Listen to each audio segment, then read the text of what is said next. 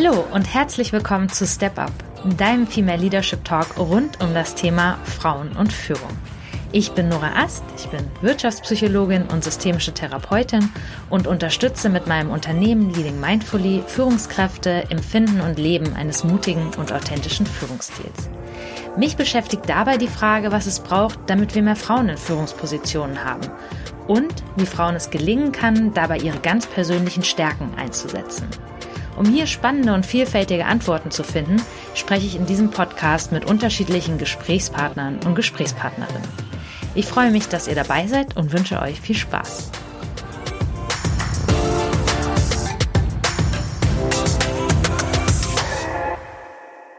Herzlich willkommen zu einer neuen Folge von Step Up, dem Female Leadership Talk. Ich spreche heute mit Judith Mangelsdorf. Sie ist Psychologin und leitet als Direktorin die Deutsche Gesellschaft für positive Psychologie. Dabei ist sie Supervisorin und gibt Trainings und Keynote-Speeches zu dem Thema und hat auch eine Meinung dazu, welche Bedeutung die positive Psychologie für Frauen und insbesondere für Frauen in Führung hat. Herzlich willkommen, Judith. Herzlichen Dank für die Einladung, Nora. Ja, und auszeichnend für dich ist ja, wenn wir jetzt mal so ganz vorne biografisch starten, dass du deinen Master in Psychologie in den USA an der University of Pennsylvania, bei deren Gründungsvätern, also wem Martin Seligmann ein Begriff ist, der äh, bekommt jetzt größere Ohren. also, dass du dort deinen dein Master gemacht hast und dort auch promoviert hast, meine ich. Ne? Äh, promoviert habe ich dann an der Max-Planck-Gesellschaft hier in Deutschland zurück aber genau, ich habe lange Zeit in den USA dort auch geforscht. Und mit Martin Seligmann da dann zusammengearbeitet. Ja, toll. Und dann hast du das Thema hier noch mehr nach Deutschland gebracht und äh, vertrittst es jetzt gerade in, ja, in der Gesellschaft. Willst du einfach noch mal kurz beschreiben, was du in deiner Tätigkeit so machst? Ich habe das ja eben schon mal kurz umrissen und wie du selbst zu diesem Thema der positiven Psychologie vielleicht gekommen bist? Mhm, gerne. Also meine Geschichte fängt quasi noch ein bisschen vor dem Zeitpunkt an, den du jetzt geteilt hast. Nämlich tatsächlich habe ich ähm, als Jungmensch hier noch in Berlin und in Potsdam Psychologie studiert und gleichzeitig Mathematik und Musik. Und eigentlich hat mich immer so diese Frage umgetrieben, was bringt Menschen dazu, leidenschaftlich zu arbeiten, also durchaus auch effizient zu sein und ihr Leben auch zu einem guten Teil der Arbeit zu verschreiben, ohne dabei aber auszubrennen, sondern wirklich psychisch und physisch dabei gesund zu bleiben und die Potenzial zu entfalten. Und das war eine Frage, die mich quasi mein ganzes Studium lang intensiv beschäftigt hat und auf die ich in fünf Jahren Psychologiestudium hier in Deutschland keine Antwort gefunden habe. Und dann gab es diesen Moment, in dem ich zum ersten Mal in dem damals ersten Buch von Seligmann zum Thema positiver Psychologie las. Und ungefähr nach den ersten 50 Seiten war es um mich geschehen, weil ich wusste, hier finde ich die Antwort auf all diese Fragen, die ich hatte und vor allem auch die Antwort auf Fragen, die ich bis dahin noch gar nicht formulieren konnte. Und das Ganze ist mehr als 15 Jahre her und zum damaligen Zeitpunkt gab es in Deutschland einfach gar nichts darüber zu wissen. Das heißt, das war ein so junges Forschungsfeld, dass die einzige Möglichkeit, das wirklich von Grunde auf zu lernen, war, das Land zu verlassen und entweder nach Großbritannien oder eben in die Staaten zu gehen, um das zu studieren. Und so führte mich mein Weg in die USA und zwar genau mit dieser Idee von dieses Wissen einzusammeln und das nach Deutschland zu bringen. Also ich habe tatsächlich dieses Studium damals auch mit einem Fulbright Scholarship gemacht. Also die deutsche und amerikanische Regierung hat quasi dafür gezahlt, dieses Wissen auf diese Art und Weise nach Deutschland zu holen. Und so beschreibt sich auch viel der Arbeit, die ich heute leiste. Das heißt, zum Teil arbeite ich viel damit, Menschen auszubilden, die sagen, sie möchten das in ihre Arbeit integrieren und ähm, dieses Wissen weitergeben. Und zum anderen versuche ich eben viel, sowohl in der Öffentlichkeitsarbeit, als auch in der Pressearbeit, als auch in der Forschung für die Etablierung der positiven Psychologie, sowohl so im deutschen Wissenschaftskanon, aber vor allem natürlich auch in der Anwendung in Unternehmen, in pädagogischem Kontext und in der Gesellschaft ähm, einzustehen. Mhm. Jetzt haben wir diesen Begriff einfach sehr viel einfach so als Überthema verwendet, aber haben noch gar nicht gesagt, was, ja, was hat es damit auf sich? Vielleicht kannst du da einfach noch mal ein bisschen was dazu berichten. Hm, sehr gerne. Die Psychologie als Wissenschaftsfeld ist geboren auf der Idee davon, dass Menschen psychisch erkranken können und aus dieser Fragestellung davon, was können wir Menschen bieten, um sie wieder psychisch und nicht physisch gesunden zu lassen, ist ganz viel der Forschung und Anwendung der Psychologie entstanden. Das hatte viel damit zu tun, dass zum Beispiel auch ähm, in der Mitte des letzten Jahrhunderts viele Kriegsversehrte zurückkamen in die verschiedensten Ländern und die Frage war, wie kann man diesen Menschen helfen, wieder ins Leben zurückzufinden? Und diese Geschichte der Psychologie als Wissenschaft hat dazu geführt, dass wir ganz viel einen äh, negativistischen Ansatz haben. Das heißt, immer fragen, was ist das Problem, was ist noch nicht richtig an dir. Ähm, Im Business-Kontext sprechen wir ähm, immer von diesen Pain Points. Bis heute wird ganz viel Verkauf damit gemacht, dass man sagt, sie gehen in ein Unternehmen, fragen, was sind die Pain Points, also die Dinge, die noch nicht funktionieren um darauf aufbauend dann zu schauen, was müssen wir machen, wo müssen wir fördern oder verändern. Und Martin Seligmann, den du ja schon erwähnt hast, der ging als einer eigentlich der größten Depressionsforscher ähm, zur Jahrtausendwende auf die Bühne, als er die größte wissenschaftliche Würde der Psychologie erhielt und sagte, wir müssen die Psychologie neu definieren. Und wir müssen einsehen, dass wir ungefähr die Hälfte des menschlichen Erlebens gut bisher verstanden und abgebildet haben, nämlich die, die man immer so liebevoll zwischen minus zehn und null einordnet, also alles das, wo das Defizit zu Hause ist. Aber dass das, was in dem Bereich vielleicht eher von null bis plus zehn liegt, nämlich die Frage, wie können wir Menschen, Teams, Unternehmen, ganze Gesellschaften dazu bringen, zu erkennen, was sind ihre Stärken und die für ein gutes Leben zu nutzen, darüber wissen wir fast gar nichts. Und so ist der Begriff entstanden der positiven Psychologie, die durchaus gar nicht meint, dass immer alles positiv im Leben sein muss, sondern die die Frage stellt, wie können wir Menschen, die vielleicht psychisch gesund sind oder auch Teams oder Unternehmen, die vielleicht nicht an ganz akuten Defiziten leiden, dazu verhelfen, ein erfülltes Leben zu kreieren, Potenziale zu nutzen und zu entfalten oder einer besseren Version ihrer selbst zu werden. Und das ist das große Gebiet der positiven Psychologie. Also ein präventiver Ansatz. Nicht, was kann ich tun, um kranke Menschen zu heilen, sondern was kann ich letztendlich tun, um Menschen überhaupt gar nicht erst krank werden zu lassen.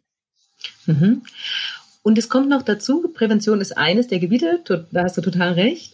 Ähm, aber auch der Präventionsgedanke hieße ja zu sagen, wir wollen verhindern, dass Menschen krank werden. Und der Ansatz der positiven Psychologie schließt das sehr wohl mit ein, aber geht eigentlich darüber hinaus in diese Frage, wie können wir Menschen nicht nur dazu bringen, nicht krank zu werden, sondern dazu bringen, wirklich über sich hinauszuwachsen und ihr volles Potenzial zu entfalten. Und dahin zielt dieses Feld. Okay. Und ich beschäftige mich selbst sehr viel mit dem Themenfeld der Resilienz. Ähm, würde man sagen, Resilienz ist ein Teilbereich der positiven Psychologie? Also die Wissenschaftler der positiven Psychologie würden das definitiv sagen. Ähm, Resilienzwissenschaftler des letzten Jahrhunderts würden sich vielleicht sträuben, heute in diese Kategorie eingeordnet zu werden. Also beides stimmt. Tatsächlich ist viel Forschung heute im Feld der positiven Psychologie durchaus auch in diesen Kontexten von Stress und Traumatisierung angeordnet und der Frage dessen, wie können wir Menschen, ähm, Teams und Unternehmen in diesen schwierigsten aller Zeiten helfen. Ähm, und als ein Themengebiet. Aber es gibt durchaus immer unterschiedliche Meinungen dazu ob die Resilienz jetzt genau unter dieses Dach gehört oder ob äh, Resilienzforscher von sich aus sagen, wir gehören woanders dazu. Okay, also bin ich gut in ein, in ein Fettnäpfchen äh, dieser Diskussion ge, gestapft. Ja, sehr schön. Und bevor wir gleich ähm, so dieses Themenfeld im, in Tiefe ähm, ein bisschen mehr aufmachen und Richtung Frauen gucken, noch die Frage, also wenn ich jetzt sage, oh, das klingt für mich total spannend, ähm, als Mensch, als Person und ich würde mich gern mehr mit der positiven Psychologie beschäftigen, was hätte ich dann davon? Ich versuche mal die Frage, die Frage zu fassen. Also du heißt, äh, du meinst jetzt, was passiert, wenn ich mich damit auseinandersetze oder was ist die Frage? Ja, genau. Also wenn ich jetzt als, wenn ich einfach als Person sage, so die positive Psychologie, das, das klingt total spannend und ich will mich mehr mit dem Konzept auseinandersetzen. Also erreiche ich dann, dass ich ein zufriedenerer Mensch werde? Ähm, bekomme ich ein neues Bewusstsein für mein Umfeld? Gehe ich zufriedener zur Arbeit? Was ist so ja, was wäre nochmal so eine Motivation für mich zu sagen, ich beschäftige mich damit? Hm. Also tatsächlich wird ja die positive Psychologie auch, auch oft auch, nochmal, tatsächlich wird ja die positive Psychologie oft überschrieben mit den Worten die Wissenschaft des gelingenden Lebens. Das heißt, es wird ja genau die Frage gestellt, wie können wir wirklich tiefe Beziehungen gestalten? Wie finden wir den eigenen Sinn, die eigene Berufung im Leben? Woher wissen wir, was für uns wirklich der richtige Arbeitsplatz ist? Und insofern ist eine Auseinandersetzung mit der positiven Psychologie auch immer ein Stück weit die eigene Lebensreise in den Blick zu nehmen und sie vielleicht ein Stück weit passender zu gestalten zu dem, wer ich wirklich bin. Und in vielen Fällen bedeutet das auch, glücklicher und zufriedener zu sein mit dem Leben, was ich führe. Ja, wenn das nicht mal Motivation genug ist, dann weiß ich nicht. ich würde sagen, meine Frage ist äh, vollends beantwortet. Ja, sehr schön.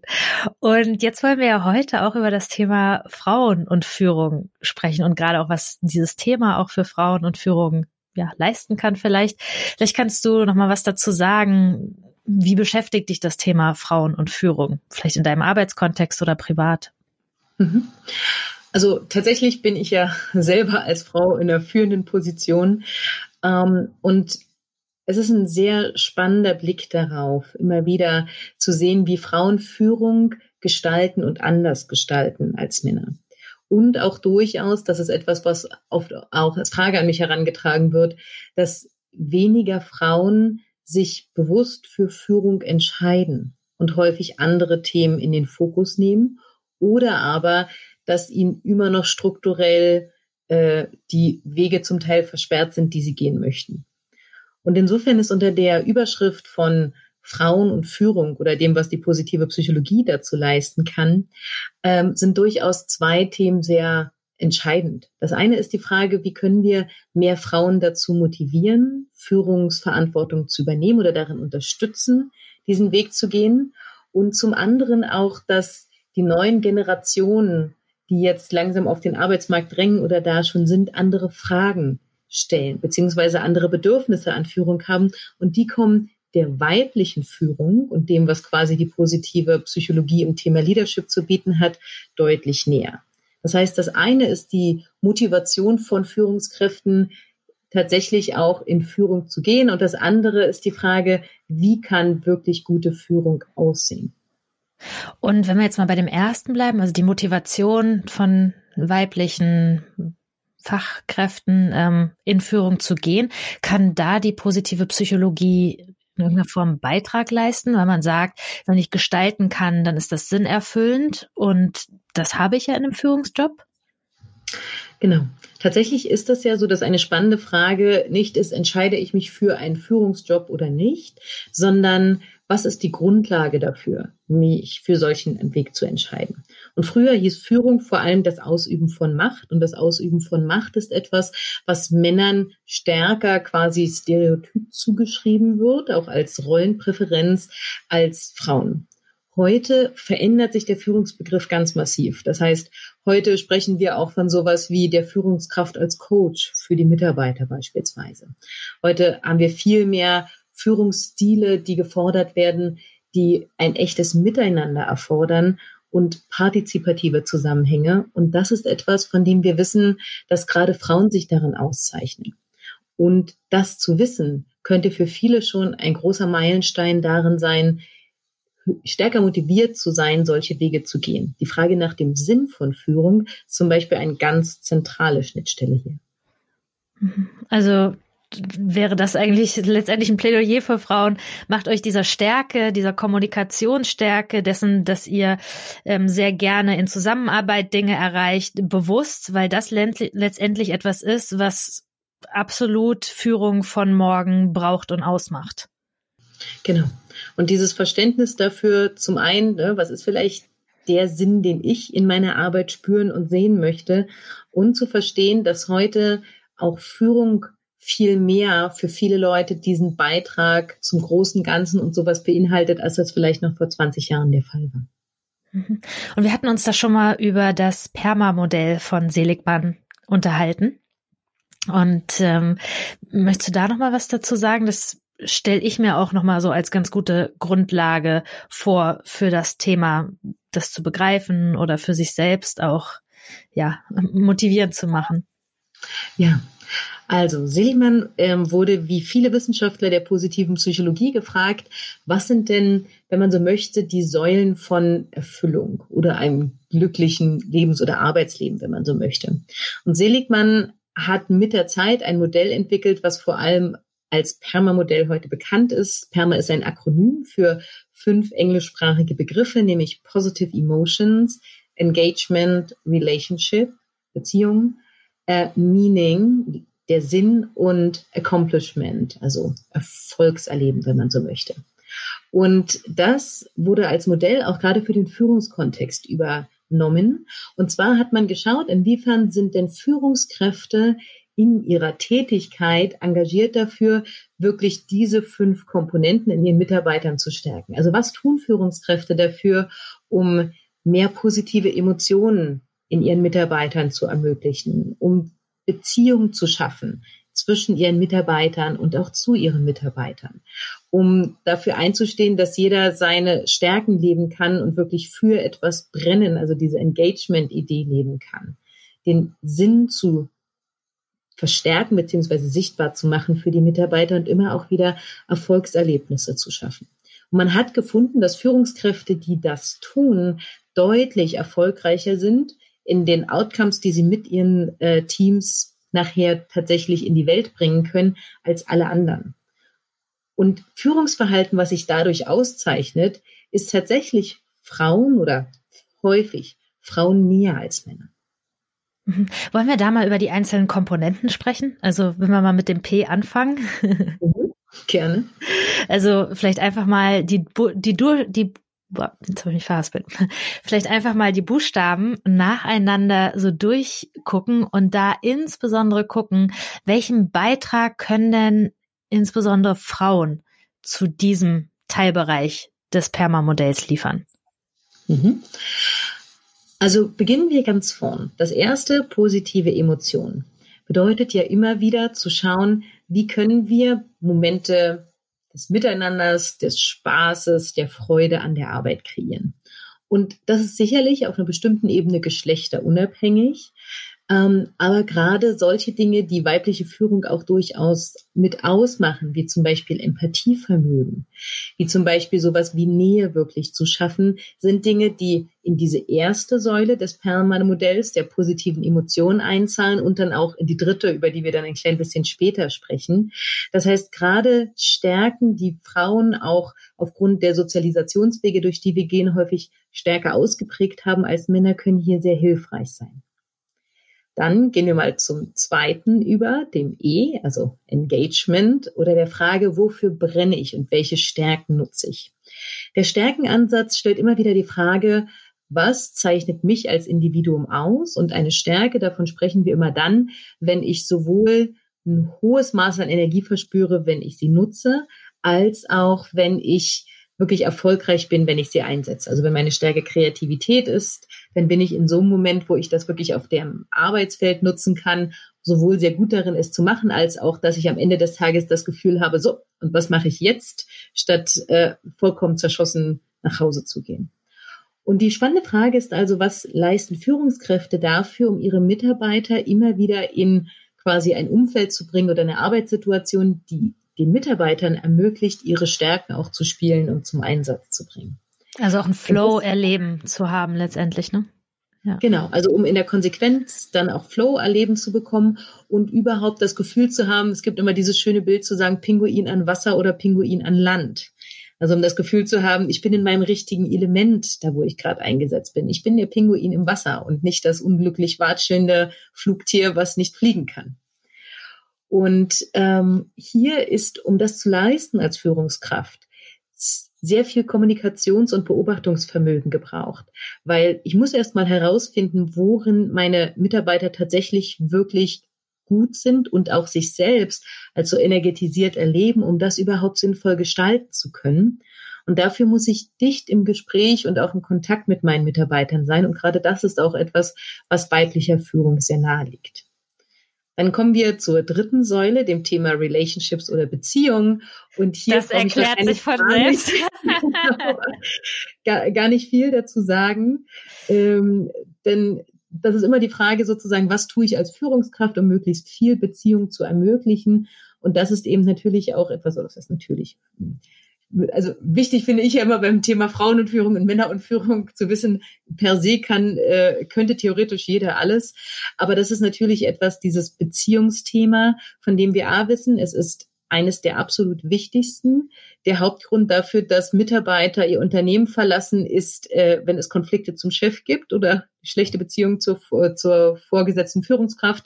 Und der zweite Grund ist, wenn es äh, negative Konflikte gibt mit den Mitarbeitern. Also nichts ist quasi so stark im Arbeitsleben wie die Frage nach guten Beziehungen. Und gerade dadurch zeichnen sich viele Frauen in der Führung aus.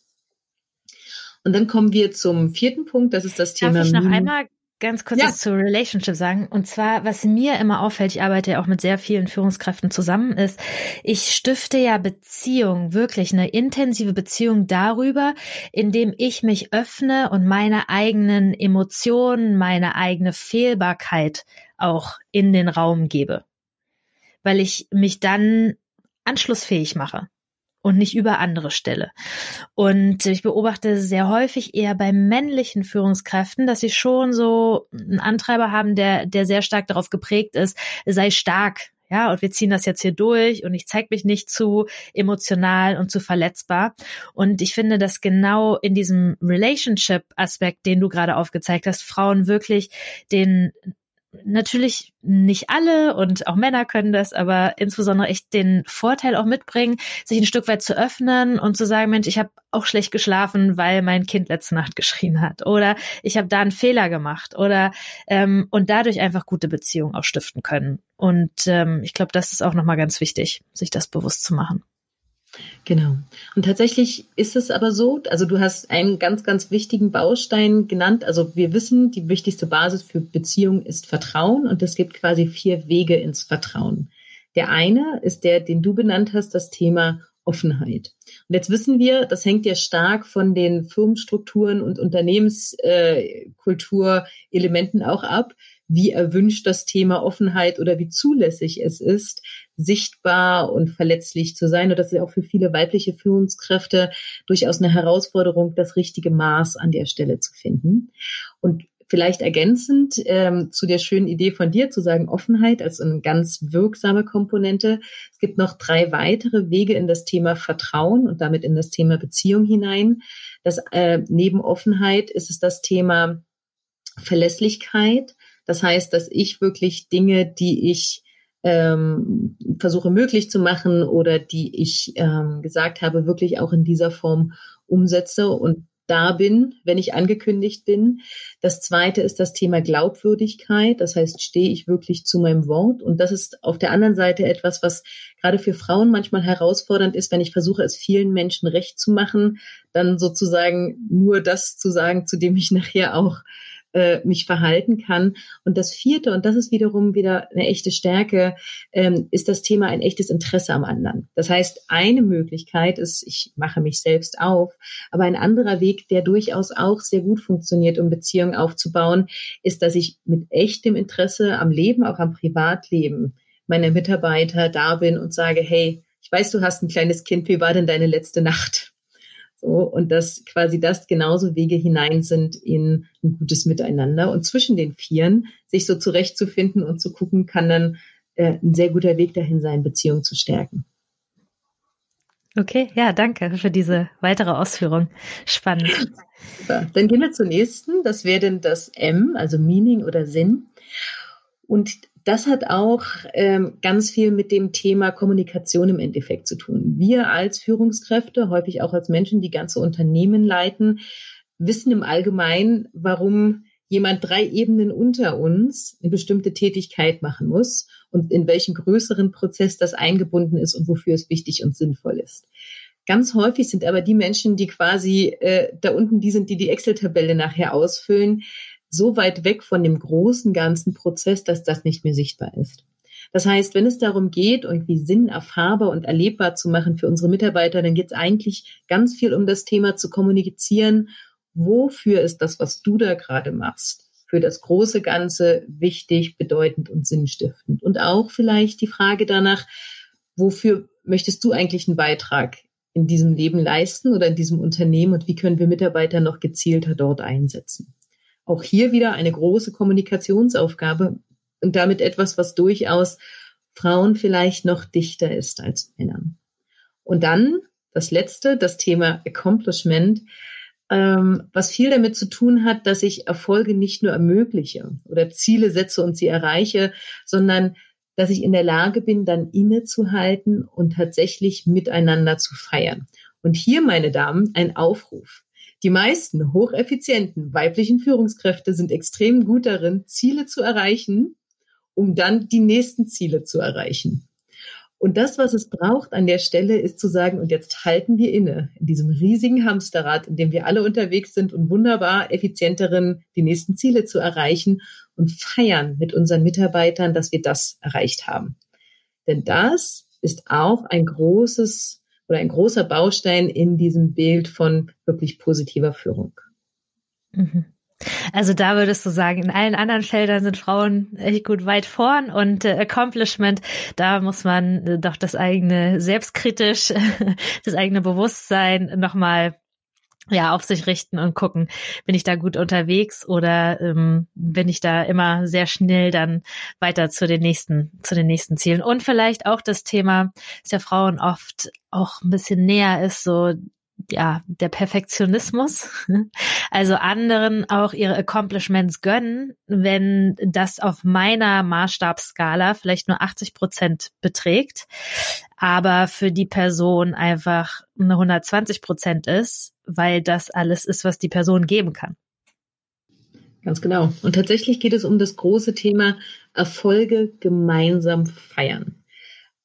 Und das bedeutet sowohl äh, anderen das auch zu gönnen, aber wirklich auch Gedanken und Zeit darauf einzuzahlen, sozusagen, wie wir Erfolge sichtbar machen können, für alle sichtbar machen können, auch den Beitrag, den jeder Einzelne geleistet hat und das würdigen können. Denn gerade dadurch entsteht sowas nicht nur wie nachhaltige Beziehung, sondern auch, du hast gerade das Wort selbstkritisch in den Mund genommen. Das ist ja etwas, was Frauen auch extrem dicht liegt, äh, mit der Zeit ein besseres Bild von sich selbst aufbauen zu können. Und gerade darin sollten wir auch als weibliche Führungskräfte sowohl weibliche als auch männliche Mitarbeiter unterstützen. Mhm. Okay, also du würdest sagen, das, das Perma-Modell ist das, was moderne Führung kennzeichnet. Kann man das so sagen? Ja, also für viele, äh, die sich schon mit unterschiedlichen Führungsstilen auseinandergesetzt haben, es gibt ja so Führungsmodelle wie transaktionale Führung, was so ganz bekannt ist und durch die Unternehmen gejagt wird. Und quasi das, was dem jetzt sozusagen noch die die Krone aufsetzt, ist das äh, sogenannte Positive Leadership Modell, in dem es eben tatsächlich darum geht, sehr mitarbeiterorientiert zu führen, also eben wirklich mit dem Blick darauf, die Mitarbeiter ähm, in ihrem Erfüllungs- und Erfolgserleben zu stärken, mit all diesen Komponenten, über die wir gesprochen haben, weil wir wissen, einer der absoluten Trugschlüsse ist, dass wenn wir ziel- und aufgabenorientiert arbeiten, wir dadurch erfolgreicher sind. Alle Forschung, die sich das angeschaut hat, hat gezeigt, nichts ist so erfolgreich wie mitarbeiterorientierte Führung, die darüber versucht, Aufgaben zu erfüllen und nicht aufgabenorientierte Führung, die versucht, damit ihre Mitarbeiter zu beschäftigen. Boah, können wir das kurz in einem Beispiel erklären? Sehr gerne. Also, ähm, wenn wir ein bestimmtes neues Projekt haben, dann können wir fragen, was braucht dieses Projekt jetzt gerade, um irgendwie auf die Füße zu kommen? Ne, das heißt, welche Expertise brauchen wir, welche Aufgaben sind zu erledigen und wer kann welche Aufgabe übernehmen. Das wäre ne, quasi so zielorientierte oder aufgabenorientierte Führung. Das wäre auch vollkommen in Ordnung, wenn ich sage, ich äh, mache hier größeres Projektmanagement, ich strukturiere den Prozess durch, ich breche das in bestimmte Aufgabenstrukturen, ähm, sorge für Joule Fix und alles, was drumherum notwendig ist und dann verteile ich das auf die Mitarbeiter. Mitarbeiterorientierte Führung würde sagen, ah, das ist das neue Projekt, was wir haben und würde dann schauen, was innerhalb dieses Projektes ist denn das, was die Mitarbeiter fasziniert. Das heißt, bevor ich sozusagen von oben versuche, so einen Projektplan zu erstellen, setze ich mich mit meinem Team hin und sage, das ist das, ähm, was wir hier zu erledigen haben. Und welche Stärken habt ihr denn, die ihr hier wie seht, unterbringen zu können? Was gibt es dann an tatsächlich Sinnstiftem, was wir aus diesem Projekt gewinnen könnten? wie müssten wir dieses Projekt anfassen, damit ihr dafür wirklich brennen würdet? Und das Ganze in eine Art von Miteinander und vielleicht auch Teamstrukturen einzubinden, indem wir sagen, jeden Morgen nehmen wir uns fünf Minuten, nicht länger, aber fünf Minuten, um bei einem Kaffee zusammenzusitzen, auf dieses Projekt Baby zu schauen und zu gucken, wie geht's uns gerade damit. Und das heißt, wir sind immer noch dabei, natürlich am Ende des Tages dann zu gucken, wie müssen wir dieses Projekt anfassen, welche Aufgaben verteilen wir, aber nicht vom Projekt aus gedacht, sondern von den Mitarbeitern, die gemeinsam als Team versuchen, dieses Projekt umzusetzen. Und wir wissen, dass der zweite Weg, obwohl er viel mehr am Menschen als an der Sache orientiert ist, viel vielversprechender ist, weil die Bindung ans Projekt, die Bindung ans Unternehmen, die Leidenschaft, mit der Leute dann an diesen Projekten arbeiten, deutlich höher ist. Mhm. Und jetzt haben wir sehr viel darüber gesprochen, über den modernen, über so einen modernen Führungsstil, den es braucht. Und lass uns doch noch mal ein bisschen diskutieren auch darüber, warum braucht es einen Führungsstil, der nicht mehr wie in der Vergangenheit sehr machtgetrieben ist und ich sage, du machst, sondern warum braucht es diesen anderen, diesen mitarbeiterorientierenden orientierten, diesen kommunikativen Führungsstil.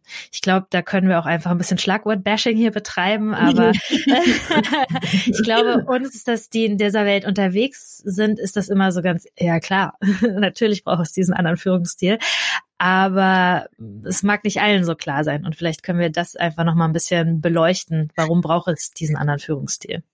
Mhm. Das, ich glaube, die einfachste Antwort darauf auf kürzestem Wege ist schlicht und ergreifend ein Generationenwechsel. Das heißt, für lange Zeit haben die sogenannten Babyboomers ähm, unsere Wirtschaft getrieben. Das große wirtschaftliche Wachstum, was wir über viele Jahre hatten, haben wir diese Generation ähm, zu verdanken, die aus einer Zeit kommen, in der sehr viele Menschen auf einen verhältnismäßig kleinen Arbeitsmarkt gedrängt sind und in der es eine Kultur gab, die hieß, Selbstverständlich arbeitest du dich die Karriereleiter hoch und das ist das höchste Gut und selbstverständlich arbeitest du Vollzeit und selbstverständlich versuchst du so viel Lebenszeit wie möglich in den Kontext von Arbeit zu setzen. Das war eine, wenn man so möchte, geteilte Ideologie der Gesellschaft, ähm, wie wir sie durch alle Generationen immer wieder sehen.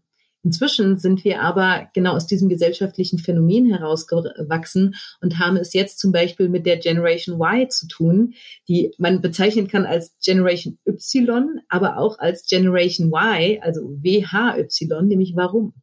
Das sind quasi äh, junge Leute, die heute genauso wie die ihnen folgenden Generationen sagen, äh, das Thema Arbeiten um zu leben ist meins und nicht mehr das Thema Leben um zu arbeiten, wie es ganz lange Zeit war die sehr klar sagen, ich möchte einen Arbeitsplatz, der sinnerfüllend ist. Und wenn mir mein Arbeitsplatz das nicht bieten kann, dann gehe ich. Und die sehr stark dabei sind, quasi die Frage danach zu stellen, ist eine volle Stelle tatsächlich das, was ich brauche? Oder ist Karriere tatsächlich eine Antwort auf mein Leben?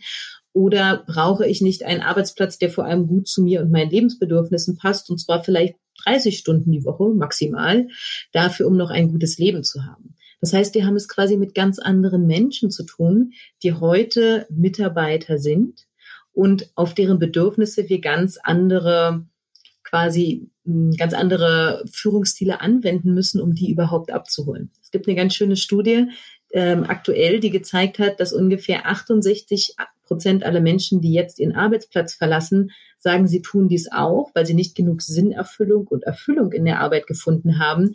Und dass ungefähr 78 Prozent der Leute, die ihren Arbeitsplatz verlassen haben, den neuen Arbeitgeber danach auswählen, wo sie diese Qualität finden von einem wirklich erfüllenden und auch sinnerfüllenden Arbeitsplatz. Und wir sehen, Führungskräfte stehen vor ganz anderen Herausforderungen, wenn es nicht mehr darum geht, einfach nur Aufgaben zu verteilen, sondern wenn es darum geht, Menschen abzuholen in ein echtes Arbeitsleben, in dem es wirklich auch um diesen Menschen geht. Mhm. Ja, das war jetzt so diese sehr vom Individuum und der Gesellschaft ausgehenden Perspektive. Und ich glaube, was man dem ja auch noch aus der Umfeldperspektive hinzufügen kann, ist einfach, dass die Dinge so komplex sind, um die schöne VUCA-Welt, um das mal hier so in den Raum zu werfen. Ich kann einfach unter dem un, so unsicher wie unsere Welt, so komplex wie alles geworden ist, kann ich einfach nicht mehr der Experte, derjenige sein, der die Wissenshoheit über meinen kompletten Bereich hat und bin einfach ja abhängig von meinen Mitarbeitenden, die selbst zu Experten für ihre Gebiete zu entwickeln und muss die letztendlich befähigen, wirklich äh, eigenverantwortlich ihre Jobs auszufüllen und das mit einem hohen Engagement. Und da zahlt genau das dann wiederum auch drauf ein. Sehr gut. Ein kurzer, ein kurzer Exkurs in die, in die moderne, in die moderne Führung. Ja, und jetzt hast du vorhin gesagt, ein Aspekt noch der positiven Psychologie ist auch Menschen darin zu befähigen, ihr vollstes Potenzial zu fördern, ihre Stärken zu entdecken und die einzusetzen. Und was können, was gibst du Frauen da noch mit auf den Weg? Was können sie konkret tun, wenn sie sich vielleicht auch fragen, ist Führung was für mich oder nicht? Ähm, hast du da noch Meinungen, Botschaften? Ich glaube, was immer sehr hilfreich ist an der Stelle, gerade für diese Fragen von Unsicherheit, ist das Thema Probehandeln. Das heißt also, wo gibt es vielleicht die Möglichkeit, dass ich schon mal in einem kleineren Raum Führungsverantwortung übernehme, wenn ich sie bisher vielleicht nicht hatte, möglicherweise mit sowas wie die Betreuung von Mentees oder ähm, mit der Betreuung von Praktikanten. Also ne, wo kann ich in einem kleinen Maße das für mich ausprobieren und wie geht es mir dabei? Wir wissen immer, dass jemand in seinem Stärkenbereich ist, wenn er wirklich quasi brennend oder auch energetisiert aus diesen ähm, Erfahrungen von ich mit meinen Mitarbeitern hervorgeht und gleichzeitig das Gefühl hat, sie gut begleiten zu können. Und wenn Sie da draußen im Kleinen führen und das Gefühl haben, ja, das ist meins. Und das ist, glaube ich, ein ganz wichtiger Satz. Stärken zeichnen sich auch immer dadurch aus, dass ich das Gefühl habe, das bin ich. Und wenn es in diesen kleineren Sequenzen das Gefühl gibt von, ja, das bin ich, dann stellt sich tatsächlich die Frage, was braucht es dafür, um den Mut zu fassen, auch in einem größeren Maße Führungsverantwortung zu übernehmen. Mhm. Okay. Ja, sehr schön. Also so in eine, einfach in ein Versuchshandeln zu kommen. Ganz genau. Sich einen Prototypen zu schaffen, indem man das Ganze, das Ganze ausprobiert. Gibt es noch was, was ich machen kann, um meine, um meinen Stärken insgesamt noch mehr auf die Schliche zu kommen? Mhm. Tatsächlich ist es ja so, äh, keine zwei Menschen führen gleich. Das heißt, jenseits davon, dass wir immer so gerne sagen, es gibt diesen Führungsstil und diesen und dass man so das versucht zu kategorisieren. In Wirklichkeit sieht man aber da draußen, dass Führung genauso unterschiedlich ist, wie eben die Individuen die Führung gestalten. Die spannende Frage kann aber sein, was sind denn überhaupt, mal ganz jenseits vom Kontext von Führung, meine Stärken, die ich überhaupt einbringen kann in das Sein als Führungskraft und wie könnte ich vielleicht Führung gestalten, sodass sie zu meinen Stärken passt? Und es gibt ganz verschiedene Möglichkeiten, das zu tun. Es gibt ähm, von Markus Ebner, der ja auch ein ganz gutes Buch zum Thema Positive Leadership geschrieben hat, ähm, die sogenannten Evening Questions, das heißt Fragen, die ich mir einfach jeden Abend stellen kann, um sozusagen meinem eigenen Stärkenkanon ein Stück weit auf die Schliche zu kommen. Und darin sind zum Beispiel Fragen enthalten wie, was hat mich heute energetisiert oder für was habe ich heute wirklich gebrannt? Ja, oder wann habe ich mich heute wirklich in meiner Kraft gefühlt? Und das sind tolle Wege, dass wenn ich das mal regelmäßig mache, ich schaue, welche Themen tauchen auf, welche Aufgaben gehe ich da eigentlich nach, in denen ich dieses Gefühl habe und welche meiner Stärken kommen da eigentlich zum Ausdruck. Um dann im nächsten Schritt zu schauen, was braucht es, um die noch stärker oder vielleicht ganz bewusst gerade in dem Kontext von Führung einzusetzen. Mhm, super. Ja, ich nehme das nochmal, ich suche das nochmal raus und äh, gebe den Link nochmal mit in die Show Notes. Und dann kann man sich da ja mal ausprobieren. Ich finde es auch mal noch eine ganz tolle Möglichkeit, wenn man mal sein Umfeld fragt. Ja, einfach mhm. mal die besten Freunde oder Kollegen oder so fragen, weil die manchmal noch auf ganz andere Dinge kommen, die einem selbst so gar nicht bewusst sind, weil gerade das, was wir ja auch mit unseren Stärken vollends mit voller Energie ausfüllen, ähm, das so selbstverständlich für uns ist, dass wir da gar nicht drauf kommen, dass es eigentlich eine Stärke ist. Das ist, äh, das ist nochmal ein ganz toller Hinweis. Wir machen das auch sehr gerne. Was immer, was ich dann immer noch gerne dazu sage, ergänzen, das ist eine tolle Idee nochmal, nochmal ähm, ist zu schauen, bei den Sachen, die mir von außen zurückgemeldet äh, werden, wie fühle ich mich, während ich sie mache. Denn ähm, die Rückmeldung von außen sind die Stärken oder sind die Eigenschaften, die ich nach draußen lebe und erfolgreich lebe. Und es gibt auch eine Kategorie, die heißt erlerntes Verhalten. Das heißt also, ich kann auch total gut in etwas sein, ohne und alle anderen erleben mich als quasi eine Spitzenführungskraft zum Beispiel, ohne dass ich das Gefühl habe, wenn ich das mache, dass mich das wirklich erfüllt oder auch energetisiert. Und was tatsächlich extrem hilfreich ist, ist andere zu fragen und dann zusätzlich sich noch zu fragen, und wie erlebe ich das? Und immer dann, wenn ich da so ein Match habe, zu sagen, ah, das ist eine Rückmeldung von außen und das erlebe ich auch so, dass ich da wirklich in meine Kraft komme, dann weiß ich, das ist eine echte Stärke. Mhm. Und die positive Psychologie gibt bestimmt auch mit, ähm, dass man weniger auf seine Defizite setzen soll, sondern wirklich gucken soll, was sind meine Stärken und wie kann ich die noch weiter ausbauen und in meiner Führungsarbeit äh, wirklich so einsetzen, dass ich damit Erfolg habe. Das wäre jetzt mal so eine genau. Unterstellung. ist eine sehr treffende Unterstellung nur. Ähm, also es ist tatsächlich so, es gibt, und das finde ich auch für Führungskräfte, auch für sowohl für mich selbst als auch für meine Mitarbeiter quasi ganz entscheidend. Es gibt äh, ein sehr hilfreiches Bild und das ist die Segelboot-Metapher. Die nämlich sagt, wann ist es notwendig, an Schwächen zu arbeiten und wann können wir uns den Stärken zuwidmen. Und die Metapher heißt, stellen Sie sich vor, Sie sind in dem Ort, in dem Sie leben, auf einem Gewässer unterwegs mit einem Segelboot und Sie laufen auf ein Riff und das Segelboot hat quasi ne, im Bug oder im Heck oder sowas ähm, irgendwo ein Loch, dann ist die wichtigste Frage an der Stelle, ist der Schaden so groß und wird der Schaden potenziell so groß, wenn wir uns darum nicht kümmern, dass das Boot sinkt? Das ist quasi die einzige Situation, in denen wir uns wirklich um Schwächen bemühen sollten, nämlich wenn die einfach so existenziell sind für die Aufgaben, die es da zu erledigen gibt, dass es keine Chance drumherum gibt. Und wenn es aber so ist, dass quasi es ist immer ein bisschen Wasser im Boot. Äh, wenn es so ist, dass diese hm, quasi Beeinträchtigungen eigentlich vernachlässigenswert sind und es Möglichkeiten drumherum gibt, dann lieber die Segel setzen, weil nur mit den Segeln kommt man voran. Und das bietet immer so eine ganz schöne mentale Grundlage, um zu schauen, wir wissen, Schwächenarbeit oder defizitorientierte Arbeit ist extrem anstrengend, führt selten zu echten Erfolgen und hat kommt mit einem sehr hohen Preis. Und in den allermeisten meisten Fällen ist es möglich, durch die Stärken tatsächlich Veränderungsprozesse auf eine viel effizientere Art und Weise voranzubringen. Und deswegen, du hast vollkommen recht, wann immer es geht, ist der stärkenorientierte Ansatz dem schwächenorientierten Ansatz, und das haben auch alle Studien gezeigt, die sich das angeschaut haben, weit überlegen. Hm, okay. Ja, und gibt sonst noch etwas, was du Frauen noch mitgeben möchtest? Entweder denen, die schon in Führung sind oder die, die das gerade noch überlegen, ob das für sie in Frage kommt? Mhm. Es gibt einen Ansatz der positiven Psychologie, der heißt Self-Compassion. Das ist sozusagen der liebevolle Blick auf sich selbst oder das Ja sowohl zu den eigenen Stärken und dem, was mich im Positiven ausmacht, als auch durchaus das Ja zu dem, wo ich vielleicht das Gefühl habe, da bin ich nicht die stärkste Person im Raum. Und das, was, glaube ich, den allermeisten Führungskräften oder angehenden Führungskräften und gerade den weiblichen unter ihnen am allerbesten tun würde, wäre dieses Ja zu mir selbst in den Mittelpunkt zu stellen. Weil gerade der kritische Blick, gerade immer auch das sich selbst hinterfragen, das nicht an sich selbst glauben, ist eine der Komponenten, die Frauen davon abhält, Führungsverantwortung zu übernehmen obwohl viele von ihnen sehr, sehr geeignet wären, diese Wege zu gehen.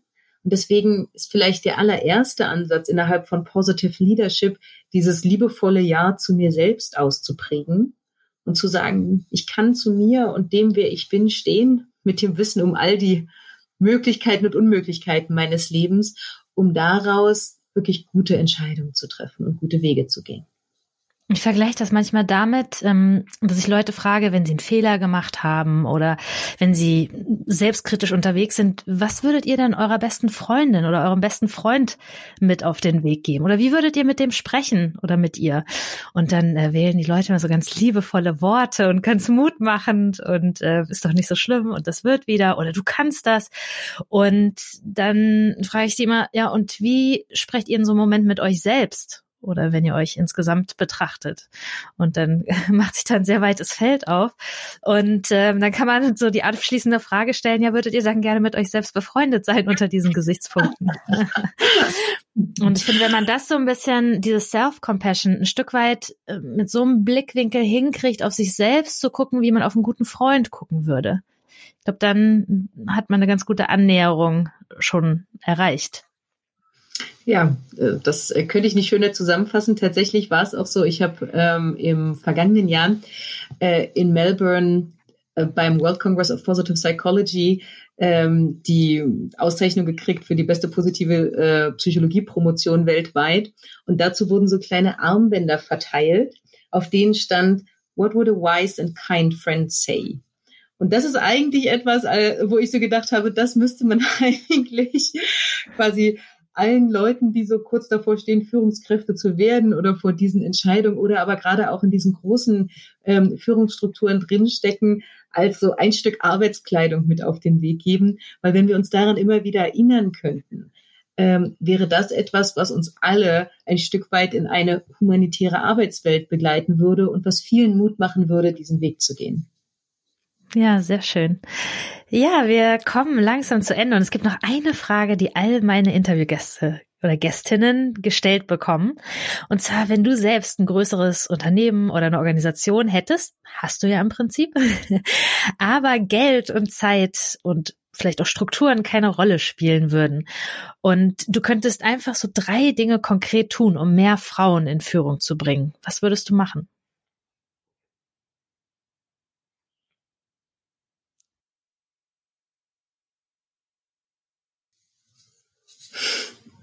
Also bei uns im Unternehmen sind fast alle Führungskräfte weiblich oder viele. Ähm, deswegen ist das für mich eine lustige Frage. Ich glaube, äh, viele Dinge, die an oder die, die nicht neu sind, nämlich dieses, ähm, bei uns zum Beispiel, also ich würde die Frage anders stellen, bei uns sind viele der Führungskräfte weiblich die äh, innerhalb der Deutschen Gesellschaft für positive Psychologie arbeiten. Und das hat auch viel damit zu tun, den Menschen in den Mittelpunkt zu stellen. Und dass, wenn das klar kommuniziert ist, dass auch für viel mehr Frauen attraktiv ist, diese Wege zu gehen. Das wäre das Erste. Das Zweite ist, wenn ich schaue, was wir tun, du hast vorhin diesen schönen Fall mit, äh, ich habe ein kleines Kind und das hat die Nacht lang durchgeschrien. Äh, wir haben bei uns sehr, sehr flexible Strukturen dafür, um auf die menschlichen und familiären Bedürfnisse von allen Beteiligten eingehen zu können. Das heißt, wir haben zum Beispiel immer Rückfalllinien, wenn jemand ausfällt familiär. Wir haben immer die Möglichkeit, äh, Babysitter für unsere ähm, Leute zur Verfügung zu stellen. Wir haben immer die Möglichkeit, dass Partner, wenn zum Beispiel noch stillende Frauen dabei sind, ähm, auch am Institut mit Kindern untergebracht werden, dafür, um den Müttern den Rücken frei zu halten. Das heißt, wir denken unsere Mitarbeiter nicht primär als Mitarbeiter unseres Lebens, die auch ein Privatleben haben, sondern wir denken sie als Menschen, die ein Leben haben, was sich mit dem, was wir quasi innerhalb unseres Unternehmens brauchen, wirklich verheiraten muss dafür, dass das für alle leicht geht. Und das Dritte ist, und ich glaube, das ist eine der stärksten Komponenten, das Vorleben von weiblicher Führung. Das heißt, je mehr Frauen es gibt, die sagen, ich stehe dafür ein und ich bin das und ich bin damit auch sichtbar mit meiner Führungsrolle, ähm, desto mehr junge Frauen kommen und sehen das, sind inspiriert, sind begeistert und haben das Gefühl, ah, so könnte der Weg aussehen und können sich damit auch eher damit identifizieren, selber in deren Fußstapfen zu folgen. Das heißt, gerade für die Frauen, die vielleicht schon ähm, auch höherrangige Führungspositionen innehaben, der Aufruf, seid sichtbar damit und inspiriert dadurch andere, euch zu folgen. Okay, ja, schön. Wenn ihr jetzt nach Veröffentlichung dieses Interviews ganz viele Bewerbungen erhaltet, dann weißt du, äh, dann weißt du, woher es kommt. Ja, vielen Dank für dieses tolle Gespräch und die interessanten Einblicke, das Thema, glaube ich, nochmal aus einer ganz anderen Sichtweise zu beleuchten. Hat mir selbst persönlich ganz viel Spaß gemacht. Herzlichen Dank, Nora, für deine Zeit.